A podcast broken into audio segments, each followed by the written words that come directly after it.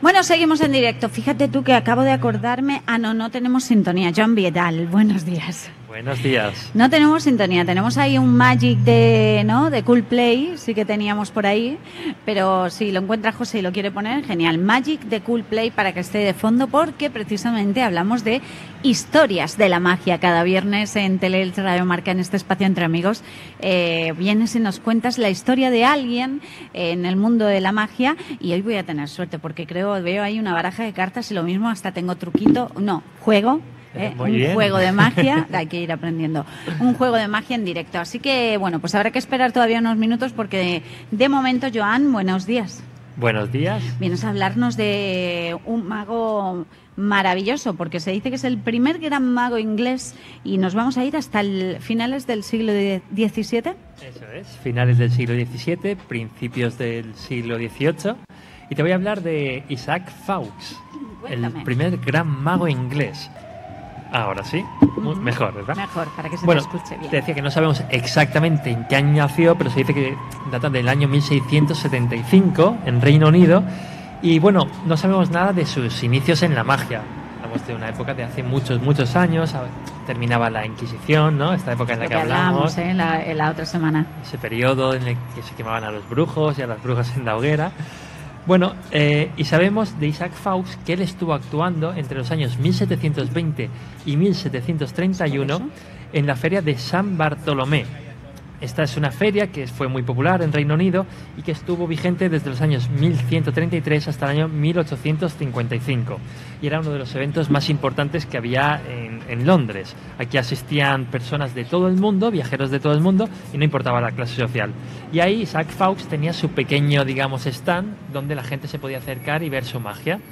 Sabemos algo de Isaac Faust, de su imagen y demás, porque había carteles en la época, carteles publicitarios en los que él aparecía, pues y contaba los prodigios y los milagros que él era capaz de hacer. Efectos de magia que hacía Isaac Faust. Por ejemplo, él cogía una bolsa, la mostraba vacía y de repente, tras unos pases mágicos, metía las manos dentro y hacía aparecer eh, monedas de oro, de plata, hacía aparecer pollos vivos e incluso era capaz de hacer aparecer 100 huevos. O sea, dentro de una bolsa, que en principio estaba vacía. Sí, sí. Claro, y estamos hablando del siglo XVII, o sea que... sería entrado el siglo XVIII, 1720, sí, sí. Eh, ya te digo, hace muchos, muchos años, juegos de magia, otros que hacía, aprovechando el uso de las cartas, él cogía, por ejemplo, una baraja de cartas, la lanzaba al aire y se transformaba en un pájaro. O sea, efectos de magia, bueno, alucinantes, que incluso hoy en día hay magos que se atreven a hacer. Y bueno, el efecto de magia, digamos, que le caracterizó, más popular se hizo, fue el de coger un sombrero y aparecer, normalmente los magos hacemos que de dentro un conejo aparece, de dentro una chistera, perdón, hacemos aparecer un conejo. Un conejo blanco. Pues Tú ves a un mago con una chistera y como se la quite de la cabeza ya sabes lo que esperas de ahí, ¿no? El típico eh, juego de magia y aparece el conejo. Efectivamente, pues él fue uno de los primeros, si no el primero, que hizo aparecer un conejo blanco del interior de una chistera. no era una chistera realmente, porque la chistera se inventó unos años después. Él lo hacía aparecer de un, el sombrero típico inglés de la época, que era el tricornio, ¿vale? Entonces él sacaba de ahí dentro un, conejo blanco. no sé, a lo mejor, luego, luego me cuentas cómo se hacía eso, porque eh, es que el conejo está vivo y... Eh, era y tampoco la chistera de esa no, pero la chistera, bueno, y esa era más pequeña todavía, ¿no? menos fondo, tenía menos fondo. Entonces no sé cómo podían sacar de ahí un conejo. Y el pues, conejo no era pequeño, precisamente. Era un misterio en aquel entonces y lo sigue siendo ahora. Yo no tengo ni idea de cómo se hace esto. Vale, pues nos quedamos sin saber. Eh, bueno, es, es, lo suyo, que no sepamos eh, cómo se hacen estos juegos de magia. Bueno, el caso es que yo te voy a contar hoy, hilando un poquito con la, historia de Isaac Faust, el origen de la aparición del conejo blanco dentro de una chistera. Es una historia muy curiosa y yo creo que te va a gustar. Y es que, bueno, el origen tiene lugar la historia en el año 1726, en la casa del matrimonio Toff.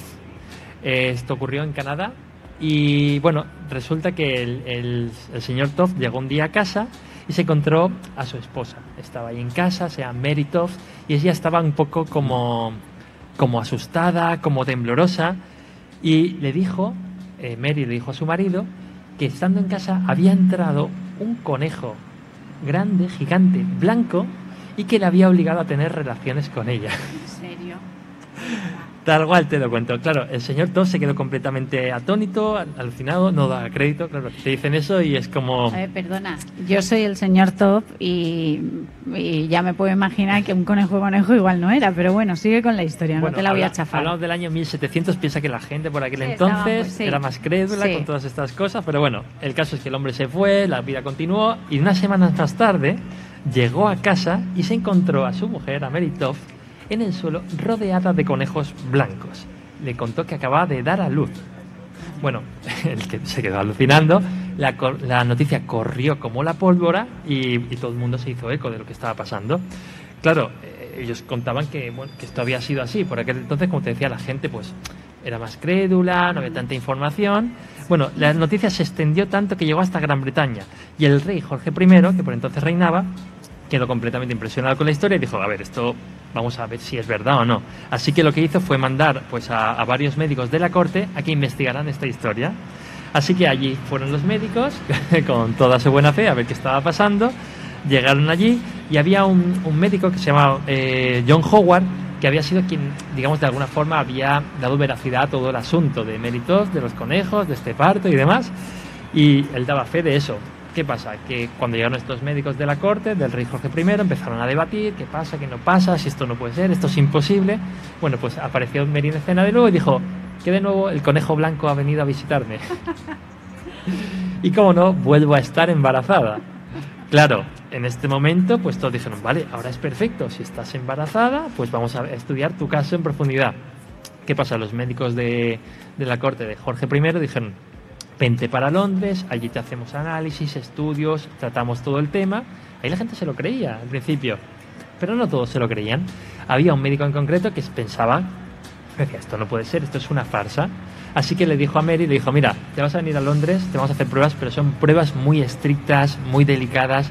Eh, de hecho, incluso puedes sufrir algo de peligro. Entonces le asustó, le metió el miedo en el cuerpo y ella al final tuvo exacto. Tuvo que confesar y decir oye mira que me lo he inventado todo que quería mi momento de gloria y, y bueno, y ahí acaba un poquito eh, lo que es esta leyenda ¿no? de Meritov. Hay libros sobre ella, hay historia, bueno, hay muchísima información ¿eh? sobre... Eh, supongo que lo que hacía esta mujer era hacerse con muchos conejos para cuando llegara su marido que viera los conejitos por ahí diciendo acabo de dar a luz, ¿no? Ese es el tema, pero también te digo que momento de gloria el del marido, ¿eh? Creerse la historia. y sobre todo que se extendiera, ¿no? Por todo el pueblo, bueno, ya no por todo el pueblo, que, que pasara fronteras y que haya llegado hasta el día de hoy esta, esta historia, ¿eh? Quedaría como, quedaría como el marido más ridículo del mundo, porque madre mía. Bueno, pues así, esa es la historia, ¿no? De aquel, del conejo. La aparición del conejo, bueno, te cuento muy rapidito, porque claro, eh, bueno, a ella no la castigaron, porque por aquel entonces fingieron embarazo de un conejo, no era delito. En su, en su tumba, bueno, pone Mary Todd, viuda y la impostora del conejo. Y te cuento que como esta historia se hizo tan, tan, tan popular, los músicos ambulantes que hacían, iban de pueblo en pueblo, de pueblo en pueblo cantando estas canciones y también los magos hicieron lo mismo, iban por ahí y uno de ellos fue Isaac Faust que dijo, oye, ¿y si hago aparecer un conejo blanco de dentro de una chistera aprovechando el boom del, conejo, blanco? Entonces fue el que se le ocurrió esta idea de hacer aparecer un conejo blanco de dentro, realmente de dentro de un tricornio. Entonces, pues aquí lo hemos hilado un poquito, ¿no? A Isaac Faust y a Mary pues, Está muy bien, ¿eh? está muy bien que conozcamos, porque sí, todos conocemos lo del conejo y la chistera, pero está fenomenal que hayamos conocido eh, de dónde se supone, ¿no? Se cree que viene, que viene toda, toda esta historia, cómo nace lo del conejo y la chistera, que todos los magos ahora cada vez menos, no sé. Eh, ah, ¿es por lo de los animales? Bueno, en, en parte de eso sí, porque muchas veces eh, hay gente que no está a favor de que los magos utilicemos animales para los espectáculos de magia. Hablaremos de animales y magia también en algún programa. Y sí, pero sí, es un juego que también ha perdido un poquito de relevancia. Sí que se hacía mucho más antes, sobre todo a finales del siglo XIX, principios del siglo XX, el siglo XVIII es cuando empezó, pero ahora ya se hace bastante menos, sí, sí. Hablaremos, como tú dices, será interesante también el programa en el que hablemos de eh, animales y magia. ¿eh? Contarte una cosita más de Isaac Faust y es que fue el primer, la primera gran estrella de la magia, fue un mago muy muy conocido, actuó para, para el rey Jorge II, por lo menos eso él decía, actuó para muchísimos clientes y se murió en el año 1732 y se murió rico. Tenía 10.000 libras de, por aquel entonces, que equivale aproximadamente a un millón de euros de la, época. tenía, tenía dinero. Para un mago es algo más que importante. más en la época, madre mía. Bueno, así terminamos la historia de Isaac Faust. Sí, aquí acabaría su historia historia. Vale. ¿Y por qué tienes una baraja de cartas? Bueno, tengo una baraja de cartas porque venía a hacerte un juego de magia, si te apetece. Lo vas a vivir tú y en primera toca, persona. Hoy me toca. Vamos a ver, yo no sé los... eh, te- bueno, quien nos ve por televisión, igual no podéis apreciar bien lo que va a pasar hoy aquí, pero yo lo voy a disfrutar y mucho. Y a ver si conseguimos que ese sonido llegue lo mejor posible, porque claro, bueno, Jos, eh, Joan. Isaac, te- no, es que te iba a llamar Isaac, no te lo pierdas. Bueno, me voy a poner en el, en el espíritu de Isaac Faust. Venga, va. Te voy a hacer un juego con esto que traigo por aquí, que también lo utilizaba él, que es la baraja de póker. Eso sí, quiero que des fe o que digas a todo el mundo que nos escucha que tú y yo no hemos hablado y que no hay nada aquí pactado. A ver, hablar hablamos, pero de esto no hemos hablado. Cuando ha llegado me ha dicho, hoy te voy a hacer un juego, o sea, pero que la gente no, ve- no crea que vamos a estar convinchados. No tengo ni idea de lo que va a salir de ahí, creo que un conejo no, porque no cabe, nunca se sabe, pero eh, no, no hemos hablado antes de esto que va a hacer hoy aquí y nunca pasa cada vez que viene, tanto a Teleelch con Miriam como cuando lo ha hecho conmigo. O sea que no, que no, Que hemos- además no la, hay nada magia, pactado. la magia dejaría de tener sentido, ¿no? Ahí si está. esto estuviera así Bueno. organizado. Bueno, pues te cuento. Y es que yo normalmente antes de... no- bueno, normalmente no, acabo de mentir un poquito. A veces me ocurre que cuando tengo a lo mejor una actuación importante o algún evento importante, o por ejemplo, hoy en concreto tenía que venir aquí a hablar contigo a la radio, pues a veces sueño con magia, no me pasa siempre. Y en mis sueños tengo una especie de premoniciones.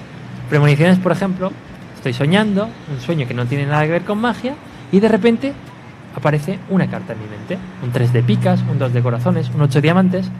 Yo inmediatamente me desvelo, cojo la baraja, busco la carta, la saco, la dejo vuelta y la pierdo por el centro en la baraja.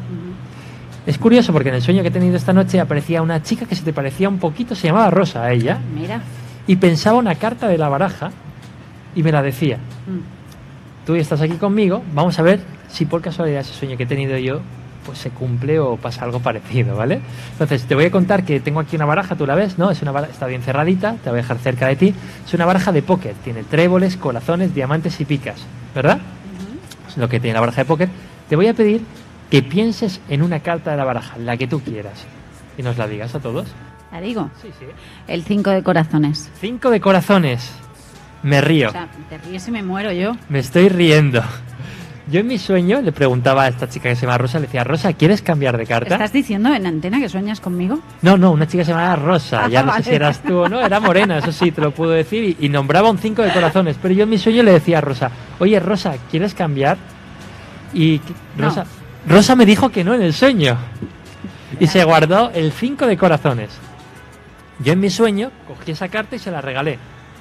Es curioso porque cuando me he despertado del sueño, he cogido la baraja y le he dado la vuelta a una carta. Déjame que te enseñe algo. Mira, voy a coger la baraja, con dos deditos lo voy a hacer con toda la claridad que puedo, ¿vale? Voy a sacar las cartas de la baraja. ¿Has dicho él? 5 de corazones. Cinco de corazones. Y no has querido cambiar. No, Seguro. sí. Saco con dos deditos. Mira, a ver si lo. Voy a poner un poquito de pie para que la gente lo pueda ver. Tú también, ¿eh? Paso las cartas despacito. Y quiero que veas muy despacito que en el centro Hay una dada la vuelta. hay una carta dada la vuelta. La voy a dejar caer. No hay más, ¿verdad, Rosa? No. Una y solo una. En mi sueño, una chica que se llamaba Rosa decía el 5 de corazones. Aquí había una carta vuelta. Y quiero que tú misma ¿Dame la vuelta? le des la vuelta y nos digas da- si esa carta es exactamente el 5 de corazones. Madre mía, esto es mejor que el conejo y la chistera. ¿Qué queréis que os diga? Madre, ¿En serio? ¡Wow!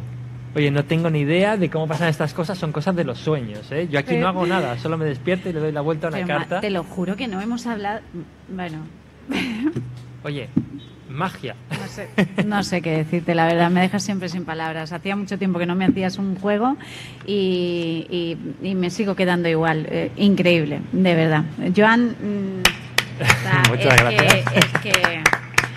Madre mía, pon un Joan en tu vida porque te va a hacer cosas de estas que vas a decir tú, pues ya está, ya estoy feliz, estamos a viernes, Black Friday, llega el fin de semana, lo vamos a disfrutar a tope y encima me dejan con la boca abierta de una manera espectacular, Joan. Arrancando con magia el fin de semana. Joder, oye, no se puede mal. empezar de mejor manera. Además, me has hecho un juego Eh, porque a veces hablábamos eh, que lo que es en radio, pues es que igual hacer juegos de magia en radio eh, no se puede, pero ha sido algo tan tan sutil y, y cortito Sí, y sutil que la se, gente lo ha sentido y se ha oído. podido, se ha podido. Bueno, en, en televisión estamos hoy en directo, como siempre, en el programa.